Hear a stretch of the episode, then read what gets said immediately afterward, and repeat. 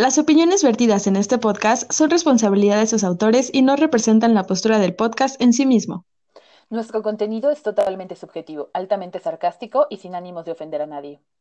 Excepto a quien le quede el saco. Sujeto a disponibilidad, cambio sin previo aviso, válido hasta agotar existencias. Estamos dispuestos a escuchar tu opinión. No nos hacemos responsables por fallas de origen. Hola, ¿cómo estás? Hola, mi, pues bien, con buenas noticias. Resulta que no tengo COVID, entonces eso me hace muy ¡Eh! feliz. Muchas felicidades. Qué emoción. Gracias, sí. Es uno, es uno de los negativos más emocionantes después de la prueba de embarazo. Justo iba a decir eso. Eso y que te digan que no estás embarazada. Digo, claro, si no estás buscando estar embarazada, ¿no? Claro. Aborto legal, seguro y gratuito, sobrines. ¿Y ustedes cómo están? Cuéntenos, esperemos que estén muy bien escuchándonos desde donde sea que nos escuchen. Les vamos a lo- dar tres segundos para que nos contesten. Les daríamos más, pero la neta es que, pues, si no, esto se va a hacer eterno, así que. Ajá, Pues qué bueno, me, gusto que estén bien. me gusta saber de ustedes, me parece algo muy entretenido. Pues bienvenidos sean todos a un nuevo episodio de su podcast favorito.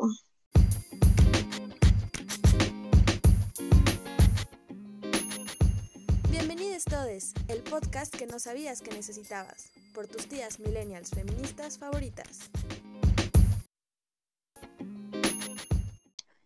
Bienvenidos a su segundo episodio de esta maravillosa saga del amor. Ah, Pero recuerden, sobrines, que estamos en una serie de capítulos que durará en total cuatro episodios. Si quieren escuchar de algo en particular, pues no lo hacen saber y ya se puede alargar, ¿no? Pero de lo establecido, de lo planeado hasta el momento, cuatro episodios, ¿no? Y si bien recuerdan, empezamos esta maravillosa saga del amor hablándoles de las relaciones tóxicas. ¡Eh! Eh, y este, en esta ocasión, les vamos a hablar de el famoso y vivieron felices por siempre, el amor romántico. Cabe mencionar que este tema sí nos lo pidieron en algún momento, entonces estamos aquí para complacer algunas de sus peticiones, no todas, porque pues no somos Santa Claus. Entonces, pues, aquí está lo que tanto han esperado. Seguramente han escuchado mucho, si andan en ambientes feministas y demás, hablar de la crítica que se le hace al amor romántico. Entonces vamos a empezar por definir qué carajos es el amor romántico. Vamos, y primero voy a como a mencionar así un, una notita aquí que se cuela en medio de las otras cosas, que esto es importante porque cuando hablamos de amor, estamos hablando de algo que se ha usado, sobre todo en Occidente y sobre todo en los últimos dos siglos, yo diría, para definir muchas de las relaciones sociales que se entablan. Todas las relaciones con amor y como que delimitan lo que se puede o no se puede hacer. Y también estas relaciones de amor, que sean como las primeras que tenemos, sería como con los padres. Y el amor entonces es eso que te empieza a definir como lo que eres tú, lo que no eres tú, lo externo con lo interno. Aquí voy a detenerte y cambiar padres por cuidadores primarios, porque no Bueno, necesariamente tiene que ser tu padre o tu madre, sino la primera persona con la que desarrollaste algún tipo de apego, ajá. ese es tu primer amor. Idealmente, claro, a lo mejor esto pues no va bien, ¿no? Y entonces por eso es como algo tan importante hablar de, de este aspecto del amor, porque el amor es tal vez tu primera sensación como, no, como con el exterior, ¿no? Pues no sé, pero lo que sí sé es que el amor está en todo, ¿no? O sea, el amor está en las cosas que haces, en las cosas que te importan, en las personas, tus amigos, tu familia, tu pareja. Y hay muchos tipos de amor, vamos a hablar después en otro episodio de esto, pero pues hay muchos tipos de amor, ¿no? Ya entrando, entrando en materia, pues el amor romántico es... El amor romántico, para términos de este podcast, es aquel en el que se conciben las típicas relaciones de pareja. Ojo, el amor romántico en sí ya es el de las relaciones de pareja, ¿no? Porque está el amor fraternal, el amor parental, Ah, el sí. amor romántico, Pero Es- en términos de este podcast, eh, amor romántico es justo a lo que, lo que vamos a tratar de construir hoy. Las típicas relaciones de amor. Sí, o sea, como amor romántico entendemos a una relación erótico-afectiva, también a veces es conocida como amor sexual. Con esto no quiero decir que tengan que tener relaciones sexuales con la pareja, pero es esta idea de que hay una atracción erótica entre dos personas, no solo platónica. Y esa es la clave para definir el amor romántico. Ah, Con el, el término que estamos usando ahorita, que es justo amor romántico, no habla solo de romance o de algo así en general. Lo estamos usando en un contexto muy particular y por eso hablamos de que se puede construir. En términos generales, si hablamos de que existe romance, pues sí, o sea, todo cambia y teóricamente puedes deconstruirlo para seguir teniendo amor romántico. Pero el término mm, que estamos usando ahorita es justo al que responde como al estereotipo de amor. Que pues es el que podemos encontrar en las películas de comedia romántica, por ejemplo, en las series, en los cuentos de hadas, o sea, los cuentos de hadas, entiéndase de verdad, los primeros cuentos de hadas, ¿no? Y es Cenicienta, Blancanieves. la primera vez, o sea, las primeras veces que se empezó a hablar de este tema, se hablaba justo en un contexto de relaciones heterosexuales, porque el amor romántico era lo que asentaba el prejuicio de que el hombre era lo contrario a la mujer, enfatizando más las cosas que separaban al hombre de la mujer, más de las cosas que los hacían iguales, ¿no? Ya Pero, sabes, como esto de tú mi complemento, mi media naranja. ajá, pero también sabemos que actualmente eh, los estereotipos y los problemas del amor romántico han traspasado barreras, y incluso en las parejas homosexuales o en las parejas de cualquier tipo de género se presenta, ¿no? Parte de este amor romántico, como ya bien decía es como diferenciar y hasta cierto punto decir que no soy una persona completa y que tengo que encontrar a mi alma gemela, por ejemplo, y que esa persona puede ser mi opuesto, ¿no? Como a veces dicen, por los opuestos se atraen. Ah, cuidado con esa frase, pero sí, más o menos esta va siendo la idea. Ah, bueno, y se usa mucho como de todos los estereotipos de género, eh, de pareja, los estereotipos de unión familiar, porque también dentro del amor romántico eh, siempre está como la familia que debe ser, eh, en un origen era mamá, papá, La pero se familia heteronormada. Ajá, pero no solo heteronormada, por ejemplo, algo que es muy del amor romántico, incluso en parejas homosexuales, digan que no hay familia, sino hay hijos, por ejemplo. Y eso es algo muy de la mano Ah, del ok. amor romántico, ¿no? Esa clase de cosas, este, prevalece muchos Otra cosa es estereotipos. Otra cosa es también que, por ejemplo, uno tiene que ser, una persona tiene que ser la fuerte, la que protege, la que provee y demás. Y la otra persona pues tiene que ser la que atiende, la sumisa, la emotiva. Y estoy hablando de personas, ya no tanto hombre o mujer. Y entonces, en esta lista que encontramos, en esta lista de mitos sobre el amor romántico, podemos, o sea, bueno, el primero que sería, como ya mencionó Ame, un poco como por encimita, el mito de la media naranja, que es esta creencia que se tiene de que hay una persona, y para empezar solo una persona que está predestinada a estar contigo y es como tu pareja ideal. Y tienes que encontrar a ese, a esa media naranja que te complementa. Justo creo que la palabra clave es complementa, porque esto supone de entrada que no somos seres completos y que si no encontramos a la media naranja, entonces estamos perdidos en la vida. Y esto genera una angustia tremenda porque imagínate que tienes metido hasta la médula que no eres una persona completa y que necesitas encontrar a alguien para ser feliz.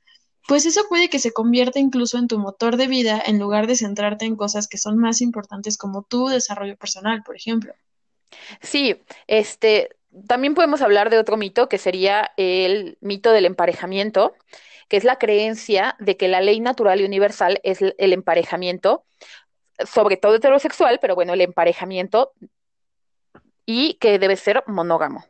Esto estaría relacionado como con lo de la media naranja, ¿no? De que solo hay Sí, pues, una persona ahí en el mundo para ti, allá afuera, y la tienes que encontrar, pero solo es una, o sea, no pueden ser varias. ajá, sí, o sea, el poliamor, las relaciones abiertas, rela- todas, todo cualquier otro tipo de expresión del amor no, no entra en este mito. El siguiente mito es el mito de la exclusividad, es decir, la creencia de que es imposible estar enamorada o enamorado de dos personas al mismo tiempo. Ya profundizaremos sobre este tema más adelante, les tenemos un episodio especial porque este tema nos da para hablar mucho y yo creo que ustedes seguramente no faltará la persona que debata y diga, pero es que si estás enamorada de dos personas, entonces no estás enamorada de ninguna. No lo sé, todo es debatible. Y se vale que en tu realidad sea eso, pero pues también se vale que la realidad de alguien más sea otra, ¿no? Y por Eh, ejemplo, vale la pena contemplar que de entrada pues somos seres polígamos, no monógamos. O poliándricos. Luego podemos tener el mito de la fidelidad, que es la idea de que los deseos románticos y eróticos que deben de satisfacerse exclusivamente con una sola persona y que eso es lo que sería el amor verdadero. Aquí hay pues una cosa de que estás haciendo responsable de tu satisfacción sexual, erótica y emotiva a una sola persona y la estás obligando a ser como responsable de eso, quitando un poco hasta el papel que tú tienes en tu propia satisfacción de cualquiera de estos elementos. Como por ejemplo esas parejas que dicen, es que yo fui infiel porque no me satisfacía. Güey, no mames. Ajá, o sea, Manuela y Manuel son tus mejores amigos. Digo, puede haber otras cosas, pero en general eso no es suficiente pretexto, ¿no?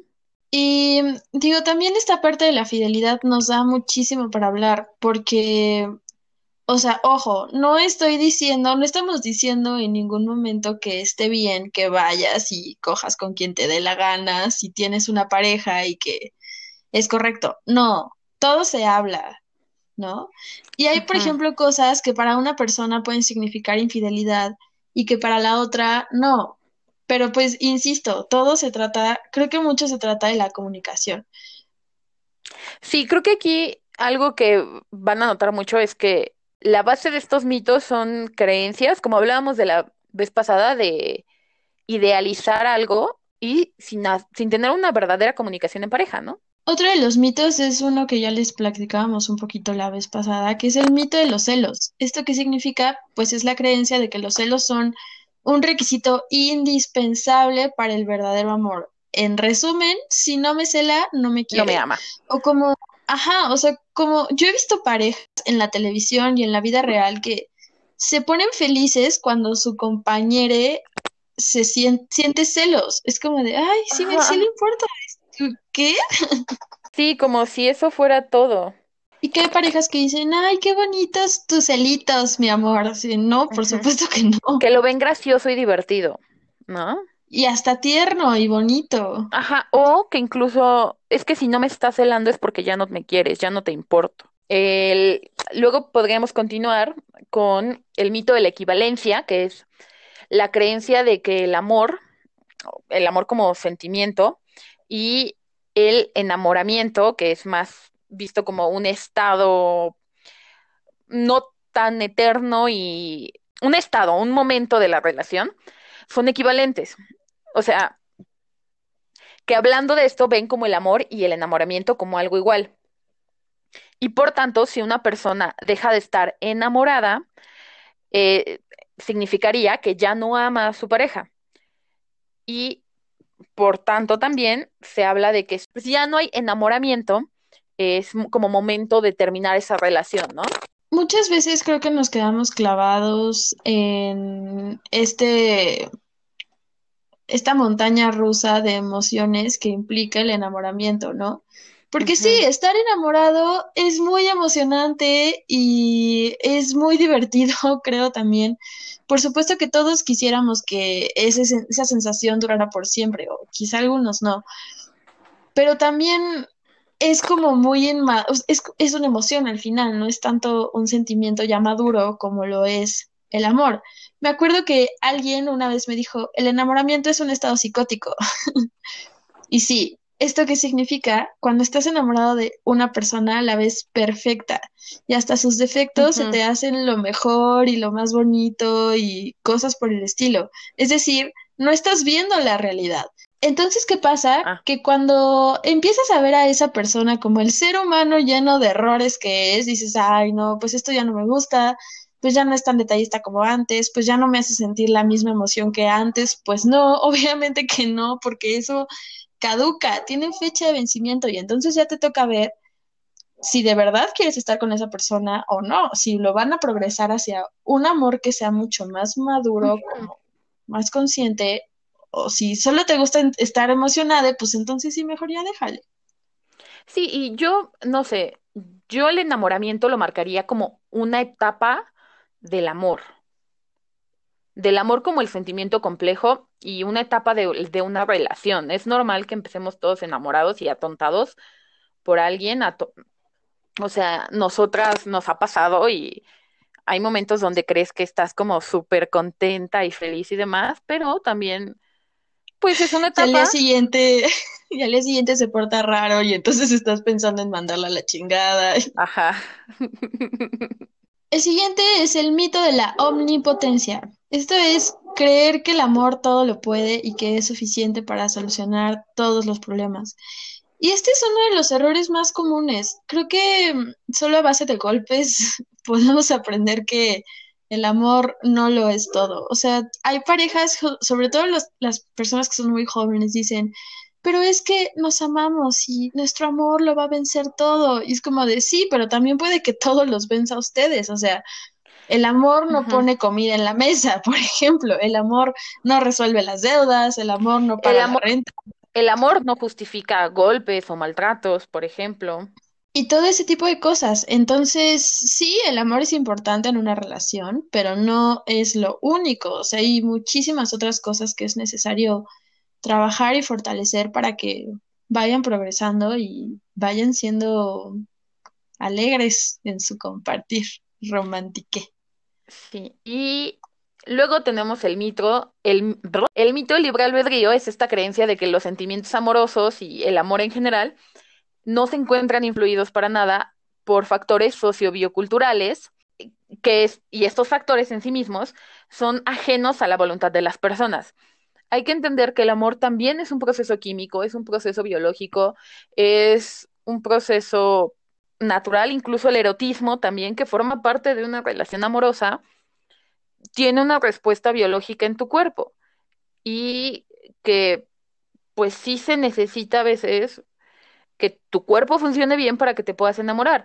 Por eso hay veces que las personas en depresión aguda, o no sé cuál es el término adecuado, lo sabrá mejor América que yo, no son capaces de desarrollar una relación amorosa con otra persona, porque físicamente no tienen los suficientes neurotransmisores para enamorarse. Sí, por ejemplo, el amor requiere mucha serotonina y dopamina y, bueno, el enamoramiento, ¿no? Y es algo que justamente a las personas con depresión les falta. Entonces sí, como bien mencionas, es complicado. Pero además, esto también es como pensar que una persona puede ser completamente objetiva, o sea, eso no existe. ¿Por qué? Porque tu pensamiento y tu realidad y tus gustos y tus preferencias siempre están marcados por estos factores Pues sociales, sujeto, biológicos ¿no? y culturales. Entonces, por ejemplo, una, o sea, vámonos por lo más simple. Una persona que en México podría ser super X puede triunfar y tener un montón de ligue en Europa. ¿Por qué? Pues por estos, por estos, precisamente por todos estos factores. Es por eso, por ejemplo, que en México a lo mejor nos gustan más las personas con tez blanca y con ojos claros, porque no es lo común, ¿no?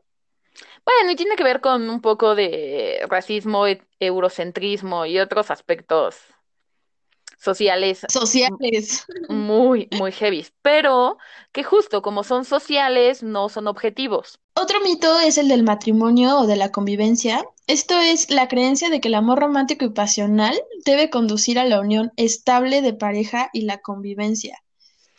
Ajá, que sí, sí vas a estar de novios y sí cada quien va a tener su casa, pero llegado el momento se tienen que mudar a una casa y tienen que compartir gastos, O se tienen que casar. ajá, o sea, que el siguiente paso es casarse o si no, de menos vivir juntos. Y esto, creo que hay mucha presión social al respecto. Por ejemplo, o sea, he, he sabido de parejas que ya llevan mucho tiempo siendo novios y que la gente los empieza a presionar y ¿para cuándo se van a casar y cuándo se van a ir a vivir juntos? Y que de hecho se piensa que si no se casan o si no viven juntos es porque en realidad no se quieren o porque en realidad no se quieren comprometer, cuando no necesariamente significa eso. O sea, tú puedes estar muy comprometido en una relación o con una persona y aún así seguir teniendo tu espacio individual. Sí. Luego podemos hablar del mito de la pasión eterna, que es esta creencia que existe de que el amor romántico y pasional de los primeros meses puede y debe perdurar eternamente, que es un poco hablar sobre extender el periodo del enamoramiento para toda la vida. Imagínate que, o sea, si estar enamorado es una situación súper intensa y hasta estresante anímicamente porque requiere mucha energía, imagínate tener que estar así toda tu vida. Yo creo que tu pobre sistema no aguantaría, colapsaría y se quebrantaría porque es mucha la demanda de energía que implica todo este amor lleno de pasión, ¿no? Y justamente como decíamos hace rato, o sea, las, lo lógico es que vaya madurando y que vaya tomando formas diferentes, formas quizá más estables. Y que pues no por eso es menos válido, ¿no? Ujú.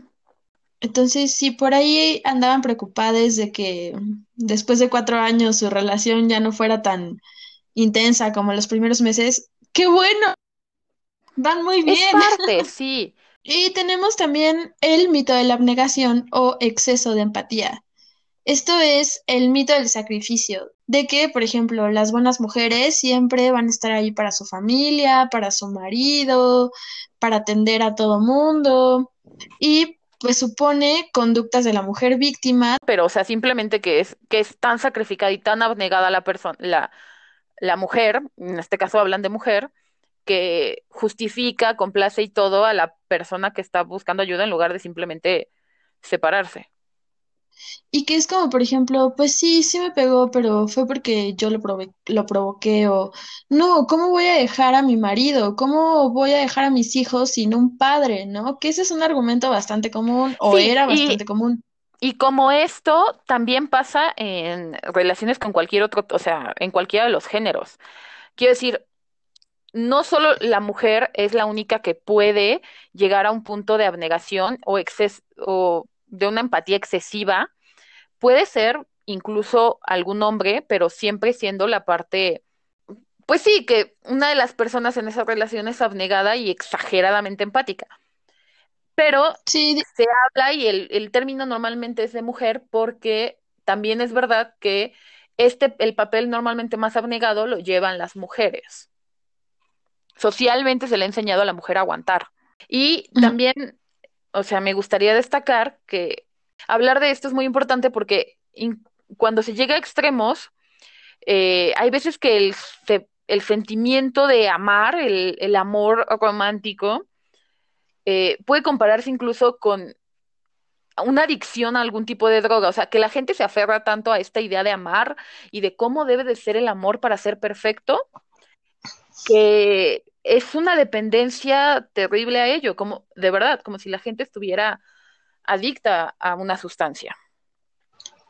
Que en realidad sí hay un poco de eso, o sea, cuando tenemos una separación nos viene un síndrome de abstinencia bioquímico porque, por ejemplo, ya no tienes la oxitocina o la dopamina que liberabas cuando estabas con esa persona, pero creo que un poco también a lo que se refiere a, es a lo que les comentábamos al principio, ¿no? Que hay personas que vuelven al amor, el- al amor de pareja y al amor romántico su motor de vida y lo que están buscando todo el tiempo, ¿no? Como esta relación perfecta y este príncipe azul o esta princesa abnegada. Bueno, el amor romántico, lo, lo complicado aquí, por llamarle de alguna forma, es que forma parte de la cultura de masas que tenemos y es habitualmente consumida.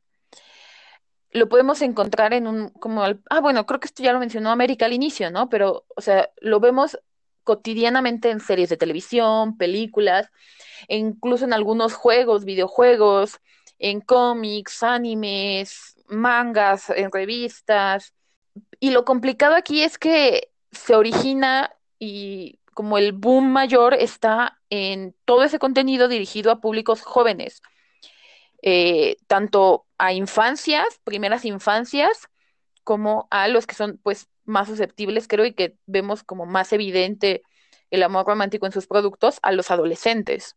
Que quizá ahorita en los medios de información ya podamos ver un poco más de construcción de el amor romántico, pero sigue habiendo todavía en, en las historias más populares, pues muchísimo de, De los tipos que les mencionamos hace ratito, ¿no? Y justamente se vende como el ideal, a lo que tenemos que alcanzar. Y entonces, pues vamos por la vida tratando de encontrar una pareja, ¿no? O sea, yo me pregunto cuántas veces no nos hemos sentido menos o extraños por ver que todas las personas a nuestro alrededor tienen una relación y nosotros no, por ejemplo, ¿no? Esa es una. Entonces, sí hay como cierta presión y carga social para cubrir estos estándares del amor romántico. Y que está súper influenciado por los medios de comunicación masiva. Y pues ya para hablar un poquito de, o sea, yo creo que es importante hablar del- de los medios de comunicación masiva y de cómo llega al lo que pareciese ser como ese primer contacto, bueno, tal vez no el primero, pero cómo llega este contacto con la idea social del amor romántico. Pero incluso antes de eso, quiero mencionar algo que durante como esta investigación encontré súper curioso. Hay un, surge de un cómic y se le conoce como el test de lo que creo que se pronuncia Bech o Bechdel. Bechdel, supongo, no lo sé. Bechdel, porque en realidad no estoy segura de qué idioma sea el, es un apellido que da origen, viene de un cómic y es un test mediante el cual se evalúa la brecha de género que existe en las películas. Hablo de esto porque volvemos a, aunque puede haber amor romántico y estas clases de relaciones tóxicas entre cualquier tipo de género, principalmente está enfocado en el amor heterosexual super, heterono- super heteronormado. Básicamente, o sea, esto rapidísimo dice que tiene tres, tres aspectos a considerar. El primero es que incluya al menos dos personajes femeninos entre los protagonistas. ¿Con quién esto quiero decir? O sea, a ver, la tía, abuela, prima, sobrina que está allá en el fondo y que sale de, de extra, no cuenta. O la compañera de clase que dice una broma durante toda la historia, no cuenta. Claro que cuenta, pero no para términos de esta No en este test, no en este test. Al esto que estos dos personajes femeninos, o al menos dos personajes femeninos, compartan una escena, un momento dentro de la historia y hablen entre sí. Y hasta ahí muchas películas, muchas series, novelas, lo que sea, cumplen. Pero luego viene la parte más complicada, es que este diálogo y conversación que se dé entre los, entre los personajes femeninos no sea una conversación acerca de hombres. Porque es muy común encontrar que el hombre habla sobre juegos, sobre deportes, sobre otras cosas, también de mujeres, de sus parejas, Pero generalmente sales para cogerlas o para hablar de lo ajá, buenos que están. y, pero algo que casi nunca se encuentra es que cumpla con que sea, que estos diálogos sean entre mujeres y que se pongan a hablar, no sé, del clima si se les antoja. Y bueno, ya un poquito, a ver, Ame, ¿tú en, en dónde crees que, que podemos Pues, encontrar el amor romántico? Como ya les dijimos, nos bo- está bombardeándonos por absolutamente todos lados. Por los comerciales, por las series, por las canciones que escuchamos, por las películas que vemos. Por ejemplo, Todas esas de amor romántico en donde el típico hombre desmadroso cambia su vida por estar con la mujer que es como súper tranquila y que son por los opuestos y demás, como ¿Qué acaso me Vaselina, por ejemplo. me estás diciendo las novelas mexicanas? No, hombre, para nada, claro. Sí, por ejemplo, las canciones de Juan Gabriel, las de José José, Sin Bandera, Camila, que son como los más cursis que recuerdo en este momento. Sí, pero perdón, o sea, hola, eh, la mayoría de las producciones Disney, sobre todo princesas Disney, de hasta finales del siglo pasado, ¿qué eran? Era muy romántico y lo más tóxico. Yo no soy fan de Disney, por si no lo habían notado. Aquí debo excluir a Valiente. Valiente me parece un Ajá, ejemplo muy bonito, sí, pero pero es Pixar. Y yo no la cuento tanto como del otro grupo. Pero justo por eso digo, hasta finales del siglo pasado. Ya yo creo que a partir de los noventas empezamos a encontrar un cambio en la yo creo que producción.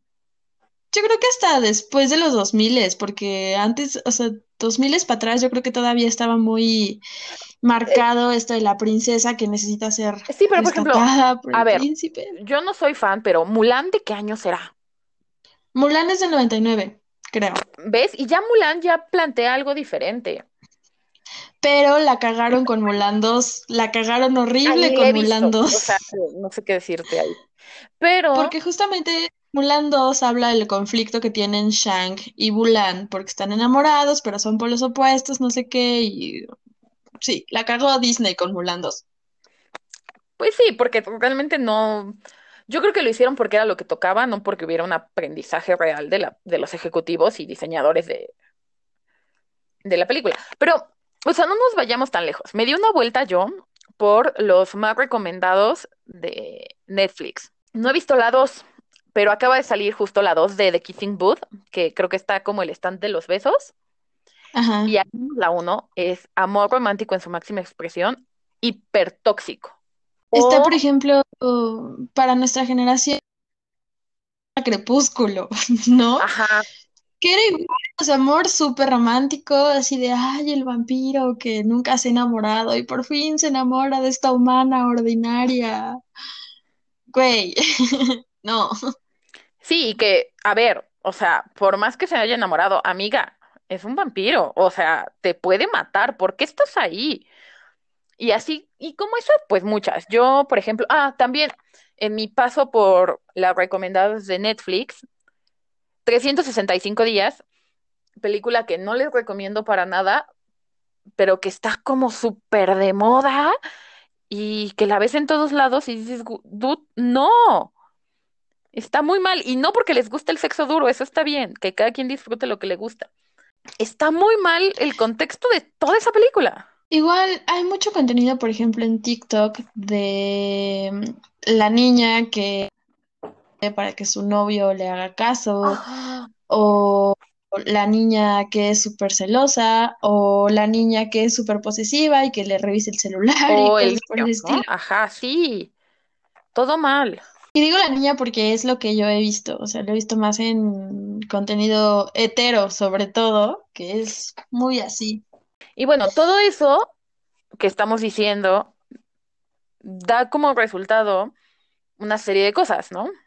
Socialmente, o sea, se siguen haciendo, sí, porque reflejan una realidad, pero también a manera de adoctrinamiento social, sin que nadie necesariamente esté pensando en, es que así los voy a entrenar.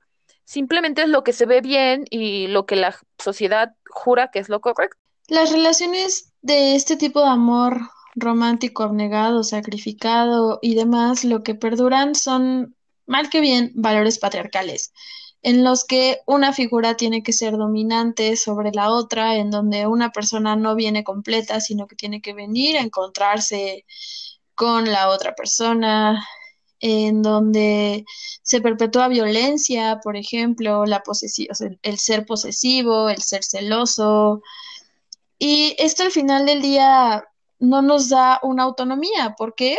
Porque es como decir, si tú estás solo y lo estás haciendo bien y solo estás con tus amigos y demás, estás mal. Algo está muy mal contigo. Cuando quizá habría que Sí, repensar eso y decir, no, sí, y el amor romántico también creo que es es súper importante, o sea, no, súper importante estudiar, ¿no? Importante que, oh, sí, continuémoslo, porque es actualmente lo que sería la herramienta más potente para controlar y someter, en particular a las mujeres, y especialmente en los países donde, al menos de manera escrita o de manera ideal, son ciudadanas en pleno derecho y, y donde legalmente no son propiedad de absolutamente nadie. Entonces, al generar una estructura social que hace que prevalezca esta idea donde si bien legalmente no eres mi propiedad, tú de forma voluntaria te sometes a mis deseos y placeres. Por ejemplo, he visto mujeres que son súper capaces, súper valientes, súper fuertes, estar en relaciones de amor romántico que personalmente no me parecen sanas. ¿Y esto qué te dice? Que al final se sigue manteniendo este valor patriarcal, que no importa qué tan autosuficiente seas cuando estás en una relación de, pareja, puede que caigas en la trampa y en la red del amor romántico. Porque claro, también, o sea, en esta parte, pues nunca faltará la pareja que diga, es que nunca estás conmigo, es que nunca estás en la casa, es que te la pasas trabajando. Y pues todas esas son cositas que solamente vamos a dejar sobre la mesa para que las vayan pensando. Porque como está como en boca de todos ahorita el amor romántico y por qué se está intentando deconstruir tanto, ¿no? Pues como ya les mencionamos a grandes rasgos hace rato, porque termina reproduciendo valores patriarcales que no fomentan ni el respeto, ni la equidad, ni la libertad, ni nada. Sí, y como cada vez por suerte, estamos hablando más de movimientos que tratan del empoderamiento de las personas. Esto puede ser como el movimiento antirracista, eh, la concientización de, del racismo, del clasismo, de toda esa clase de cosas, pero también del feminismo con el empoderamiento de la mujer. Pues, la deconstrucción de las masculinidades también. Estamos cada vez hablando un poco más de que las personas no están tan a gustos con sentir la superioridad de su pareja. Por ejemplo, esos hombres que se quejan y dicen, es que, ¿por qué no pagamos lo mismo, no sé qué, cuando vamos a una cita? Uno, si estás viendo una cita como moneda de cambio para tener sexo, tienes un pedo. Y dos, échale la culpa al patriarcado, no a las mujeres. Sí, realmente la culpa no es de las mujeres en sí, sino, pues también son víctimas en ese aspecto, tal vez víctimas económicamente menos dañadas en ese particular aspecto, pero pues la culpa es realmente de los hombres que se encargaron de hacer eso. Y a mí me ha tocado intentar pagar y que hombres se enojen conmigo. a mí afortunadamente no me ha tocado. Yo generalmente cuando salgo con un hombre y cuando salgo en general siempre digo, pagas tú, pago yo o pagamos entre los dos y pues ya, o sea, ya se llega a un acuerdo y a mí me gusta mucho hacer eso, ¿no? Porque ni, ni quedo yo como la de, no, yo siempre voy a pagar todo porque soy independiente. También me gusta que me apapachen, pero, o sea, no del mismo modo en el que te ven menos de, ay, no, es que yo le tengo que pagar porque soy el hombre proveedor. Y bueno, también aquí es que dentro del amor romántico, al menos de este que estamos hablando, no hay mucho lugar para relaciones donde se reconozca la individualidad y libertad de las partes que forman a esa relación, ¿no? Siempre dentro de eso, pues es que hay justificaciones para ceder y donde por amor se, pues sí, se cede y se genera cierta, cierta abnegación y cierta exceso de fuerza tal vez, no física necesariamente, de parte de una de las personas. Y siempre está el, es que por amor hay que aguantar, ¿no? Por amor hay que aguantar y aferrarnos a situaciones de maltrato, de abuso, de explotación. Hay que aguantar a que ya llegó tu príncipe azul y pues, pues es lo que te toca, ¿no? Y a partir de ahora, hazle como le hagas, tienes que vivir tu final de cuento de hadas y vivir para siempre con esa persona. Y más te vale, aparte de todo, que seas feliz. Por ejemplo, se quejan mucho de estas generaciones, de que las relaciones ya no duran y demás. Tendríamos que hacer una diferenciación entre la sociedad líquida, que ya después hablamos de eso, eso es tema para otro podcast, pero justamente se trata de, pues ya no tengo por qué aguantar que me estés maltratando, ¿no? Por ejemplo. O sea, ya me voy a la primera que me levante la mano porque el amor ya no es suficiente. Y como diría Mayre Wink, en el amor, nunca tanto. a las parejas ni todo el amor ni todo el dinero. Ah, no, esa no era, ¿verdad? de hecho, tengo ahorita, déjenme contarles, bueno, todavía no es la sección, pero les voy a contar que en mi experiencia profesional, esto del amor romántico surge como no tienen una idea. Entonces, el factor común es muchas veces que eh, yo di todo por mi pareja y mi pareja no dio nada por mí. Y es como de, a ver, tú estabas dando todo como una moneda de cambio y esperando que la otra persona diera todo por ti, así como tú le estabas dando todo, pues de ahí, de ahí, empezando por ahí, tenemos un error. Entonces tendrías que revisarte por qué estás jugando a sacrificarte siempre por las demás personas, ¿no? Empezando por ahí.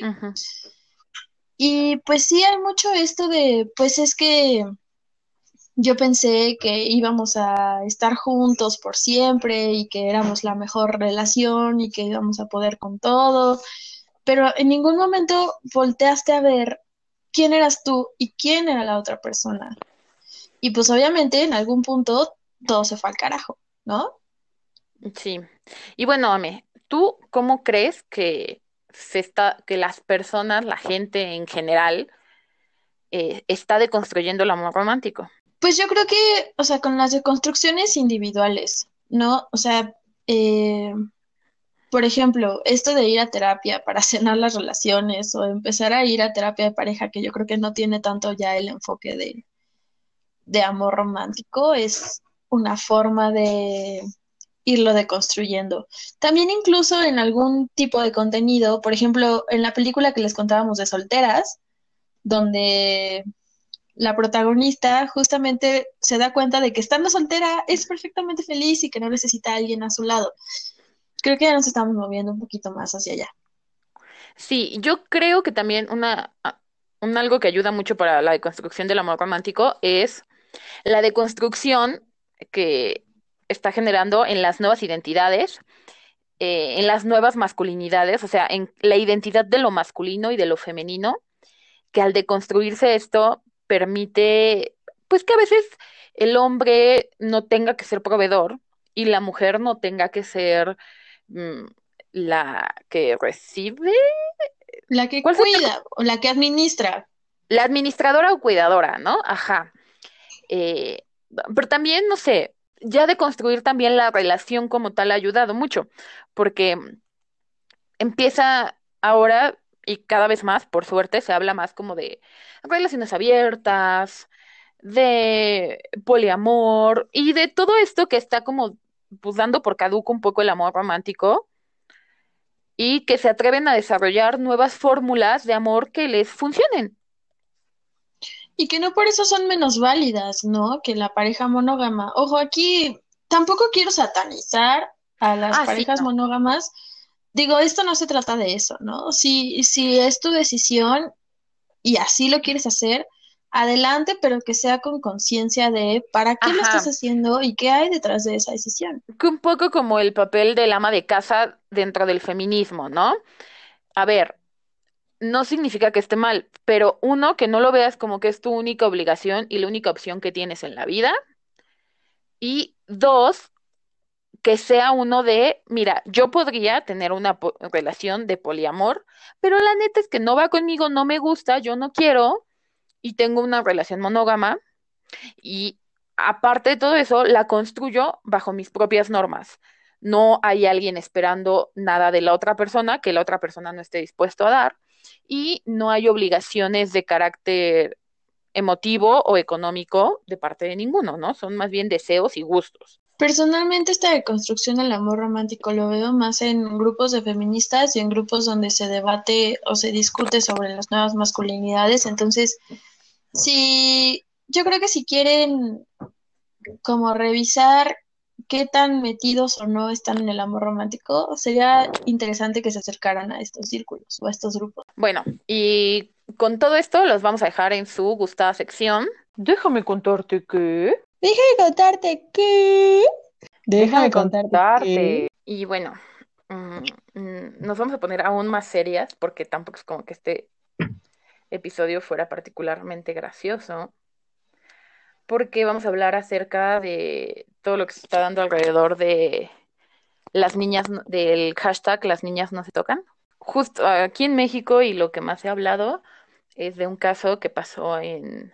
En Puerto Vallarta, Ah, donde el jefe de recursos humanos de la Dirección de Seguridad Ciudadana de Puerto Vallarta en Jalisco, Luis Alonso N., porque claro, hay que cuidar Hay que la mantener. identidad completa. Sí, ¿eh? O sea, a las niñas, pues quién sabe, pero no vaya a ser que se sepa el Fue nombre detenido- completo de este idiota. Fue detenido después de que de ser encontrado dentro de su vehículo con una niña de 10 años desnuda. Eso no es lo peor de todo. Digo, si ustedes viven debajo de una roca y no se habían enterado de este caso, no fue procesado. ¿Por qué no? O sea, sí fue destituido de su cargo, pobrecito la chingada, pero no fue procesado. O sea, no. A ver, exactamente lo que se dice es, no fue vinculado a proceso por el delito de corrupción de menores. Por, pero esto es lo que me, me purga, porque la niña no tuvo ningún placer, entonces no la estaba corrompiendo, solo la estaba violando. Obviamente la niña dentro de sus declaraciones mm, deja en evidencia que sufrió abuso sexual de parte de, esta, de este asqueroso ser vivo. Eh, pero aunque sigue vinculado a proceso, bueno, creo que ya dieron el fallo y si no, ya llegó a, a- porque, ajá, a la Suprema Corte, A la Suprema es- Corte. ajá, está vinculado a proceso por el delito de abuso de menores. Ese sí, como diciendo, ay, ya, ¿qué más da si de todas maneras lo van a juzgar por abuso de menores? Pues para qué Que lo de hecho, Güey, pues es que son las dos. que de hecho ya estaba vinculado a otro proceso por el delito de abuso sexual infantil. Ah, pero seguía trabajando para la policía. Y por otro lado, en Argentina pasó un caso más o menos similar en donde un hombre que abusó sexualmente de su hija de seis años fue liberado después de que, que las autoridades hayan dicho que lo único que hizo fue desahogarse sexualmente, que no fue un abuso, solo se te estaba desahogando. Perdóname, ¿qué? Ajá, aparte, bajo la misma lógica que se usó con los porquis, en esta idea de no hubo penetración, entonces no es abuso, perdóname, pero el sexo la sexualidad implica muchas más cosas que solo una penetración coitocéntrica, vamos. Es, es- está súper mal. Y está mal de muchas formas. Y lo peor es que dentro de todo esto, feministas, tanto en Argentina, pero sé más del caso de las, de cómo se están llevando las cosas en las feministas de Puerto Vallarta, México. ajá, de Ah, México, el grupo de mujeres de la ajá, que están levantando la voz y a ellas sí se les está queriendo vincular a proceso, deteniendo y demás, pero al tipo que abusa de una niña no se le vincula a proceso porque, no, pues es que ya lo vamos a castigar por otra cosa. O sea, si bien sale, ¿no? Porque igual si se nos olvida, ni siquiera lo vinculan a proceso al siguiente. Entonces, todo esto es intolerante. Si ustedes quieren informarse más al respecto, pueden buscar el hashtag Las niñas no se tocan o con las niñas no, también está por ahí Ajá. circulando. También para que vean de qué forma, si les interesa, pueden sumarse a las manifestaciones en contra Sí, de, y- pues, este tipo de procesos que lo único que hacen es revictimizar y no dar ningún tipo de justicia a las niñas y mujeres en México. Y con esto queda más que evidenciado por si hacía falta, por si alguno de ustedes, que espero que no, todavía creía que era la ropa, era el lugar o era la persona.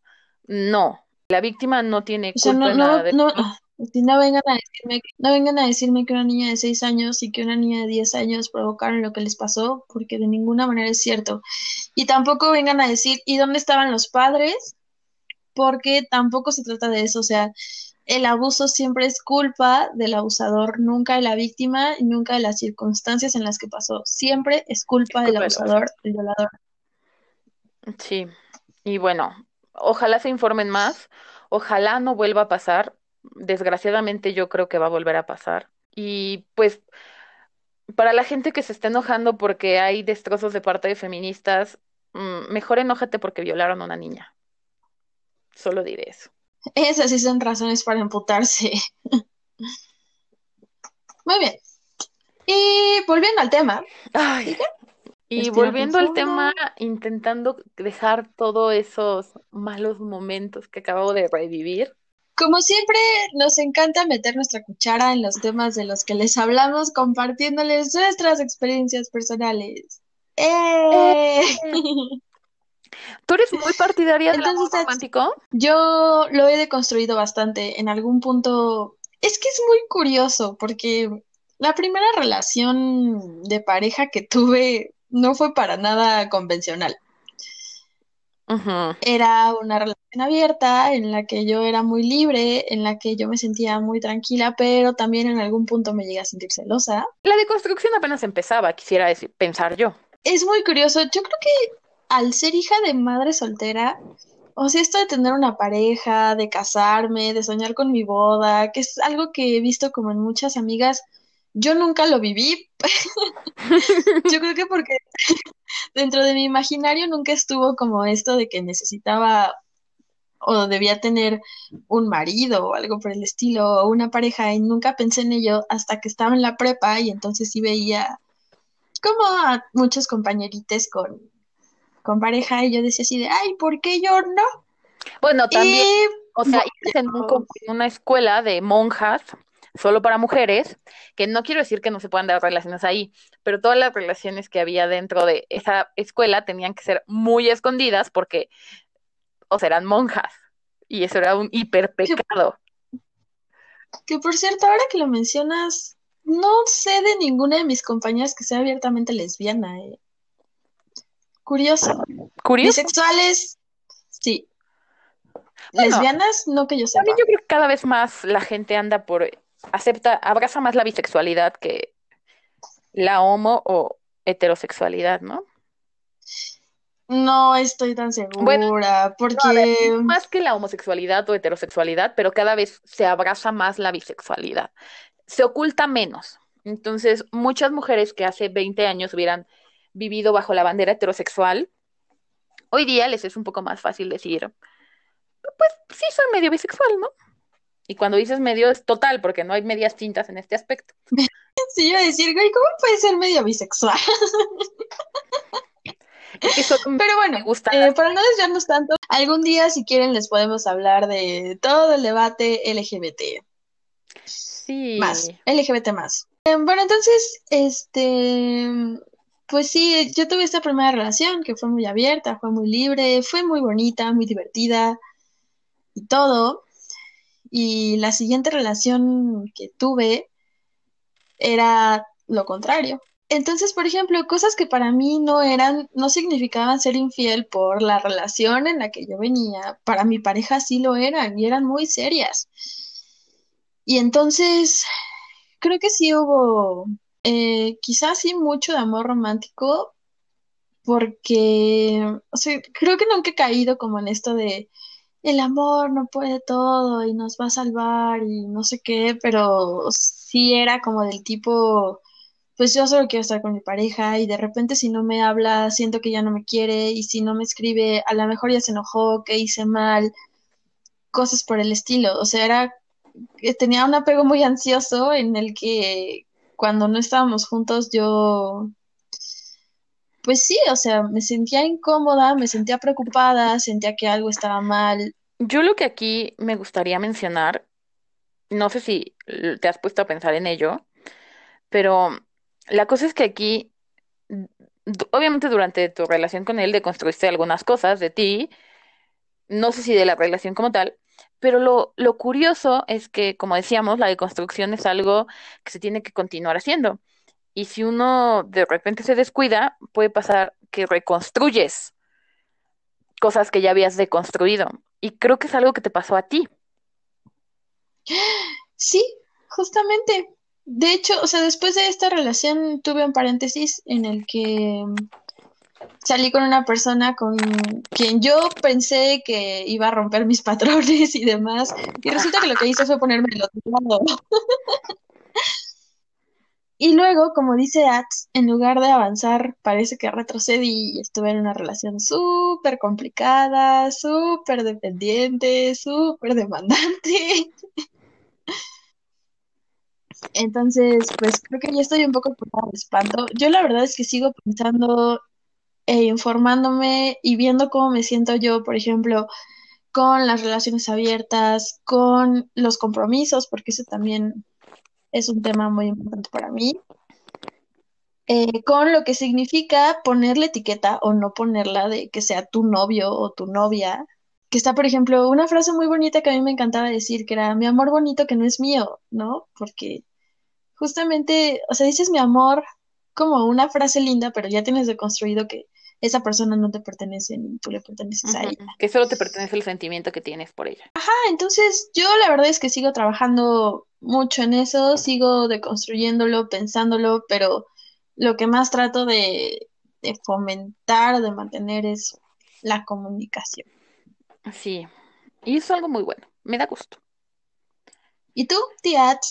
Yo, tía, eh, yo, igual que a mí, pero en circunstancias diferentes, nunca he soñado por casarme, nunca he soñado por tener una pareja, nunca soñé con mi príncipe azul, nunca soñé con nada. A los 12 años, ya lo hablé un poco en el episodio de construcciones, pero yo empecé a construirme de unas maneras muy extrañas a una edad muy temprana.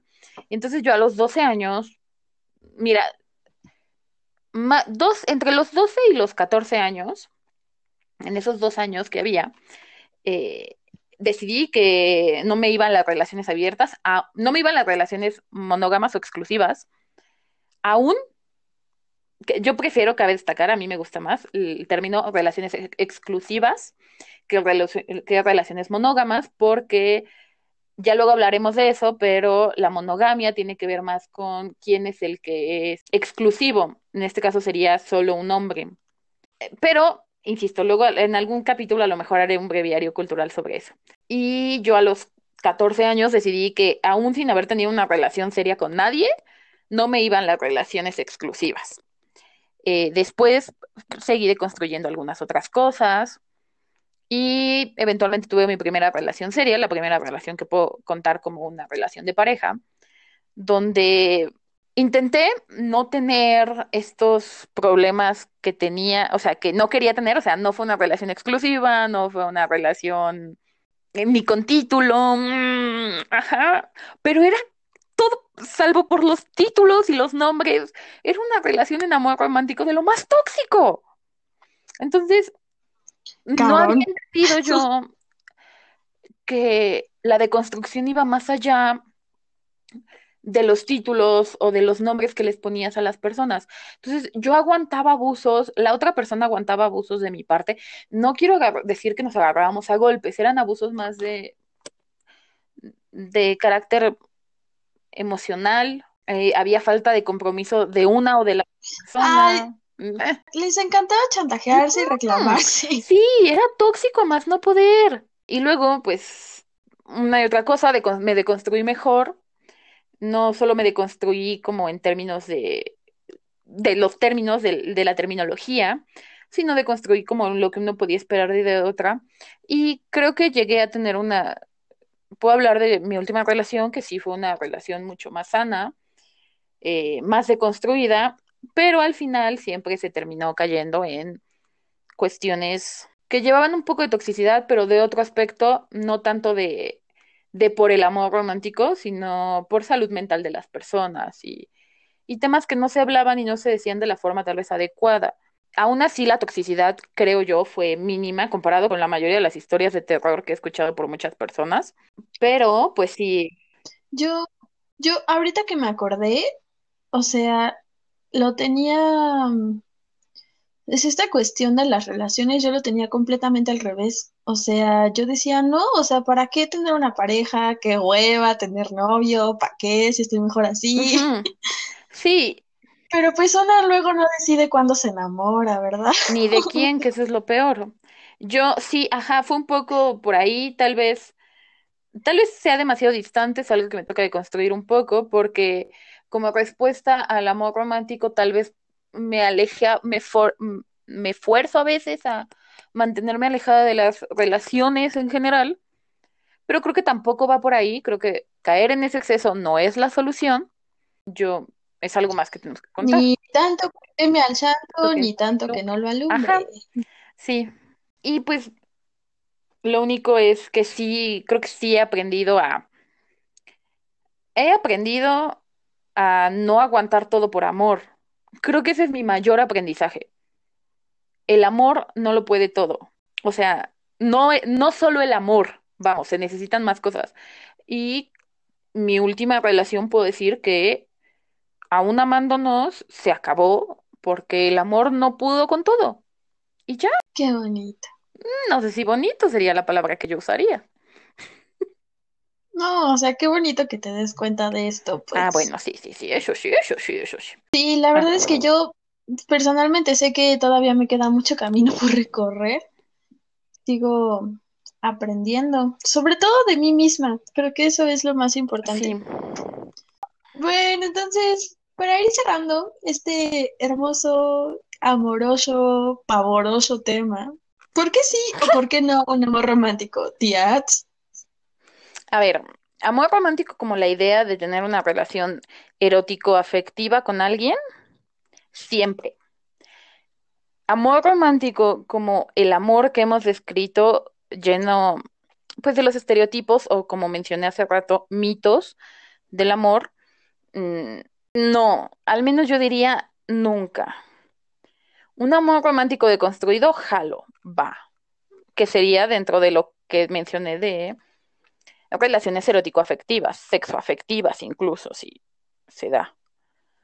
Pero eh, lleno de mitos, estereotipos y cosas dañinas, ¿para qué? Sería mi pregunta. Yo digo sí a establecer relaciones, sobre todo planteándolas desde lo más joven posible, o sea, si tienen hijos desde chiquitos, eh, establecer relaciones que vuelvan que no vuelvan a repetir relaciones de dominación y sumisión, como en los casos que ya, pues ya se ha visto y ya se ha visto cómo falla y que ya enumeramos que no está bien. Pues yo pienso que eso de tener una pareja es bien bonito. Ay, la verdad es que la chingada. Igual el amor romántico en cuanto a tipo de relación sexo erótico afectiva es muy bonito y es muy divertido. O sea, tener una pareja yo creo que es muy chido, pero si me preguntaran cuándo es el mejor momento para tener una pareja, es cuando no necesites tener una. Ese es el mejor momento. Yo creo que no se trata de, de que uno sea tu complemento, eh, ni de que uno sea la fuente de tu felicidad, porque ese es otro discurso muy común, que es este, decir, no sabes lo feliz que me hace estar contigo y si no estoy contigo, no soy feliz. No, o sea, tú necesitas ser feliz por ti misma y después compartir esa felicidad y compartir esa plenitud y compartir tus aventuras con alguien más, o sea, entendiendo que son dos personas diferentes, son dos personas independientes que decidieron estar juntas porque así era más divertido, pero que no se necesitan para nada la una a la otra. Creo que ese es por ahora mi ideal quizá de una relación o de un amor romántico? Mi ideal o el amor romántico que espero algún día tener y espero que tengamos todos en este mundo eh, es un amor romántico donde todas las personas que forman parte de esta relación eh, reconozcan por se reconozcan como iguales, validen por igual la individualidad, la libertad de la otra persona y se respeten ante todo. De las otra persona o de las personas que quieran tener dentro de su relación. Si ustedes están en una relación de pareja, ¿cómo son como noviecita, noviecito o el título que tengan? Porque no necesariamente tiene que ser ese título, el título que hayan elegido. ¿Cómo son como pareja y cómo es su pareja? Queremos leerles, escucharles, ya saben. Déjense caer con toda la información sobre el amor deconstruido que han podido armar dentro de sus propias relaciones. A nosotros nos encantaría escuchar sobre sus propias experiencias. Somos unas tías chismosas. Igual, si tienen una relación muy larga, cuéntenos por qué situaciones han atravesado, cómo han sorteado sus problemas, cómo han sobrevivido a través del, del tiempo. Ya sabe que nos encanta el chisme. Entonces, para eso les dejamos nuestras ya populares o no tanto redes sociales. Sí, eh, como ya saben, espero, tenemos un Facebook que se llama Bienvenides Todes Tenemos un Instagram que es arroba bienvenidos todes. y tenemos un Twitter que es arroba Bienvenide Todes, sin la S de Bienvenides. Muy bien. Y para cerrar este hermoso podcast, los dejamos con, si piensas que sacrificarte por tu pareja es una muestra de amor, No lo haga, compa, no lo hagan. Por favor, no lo hagan. Vayan a terapia con ame. conmigo. Les mandamos todo nuestro amor deconstruido.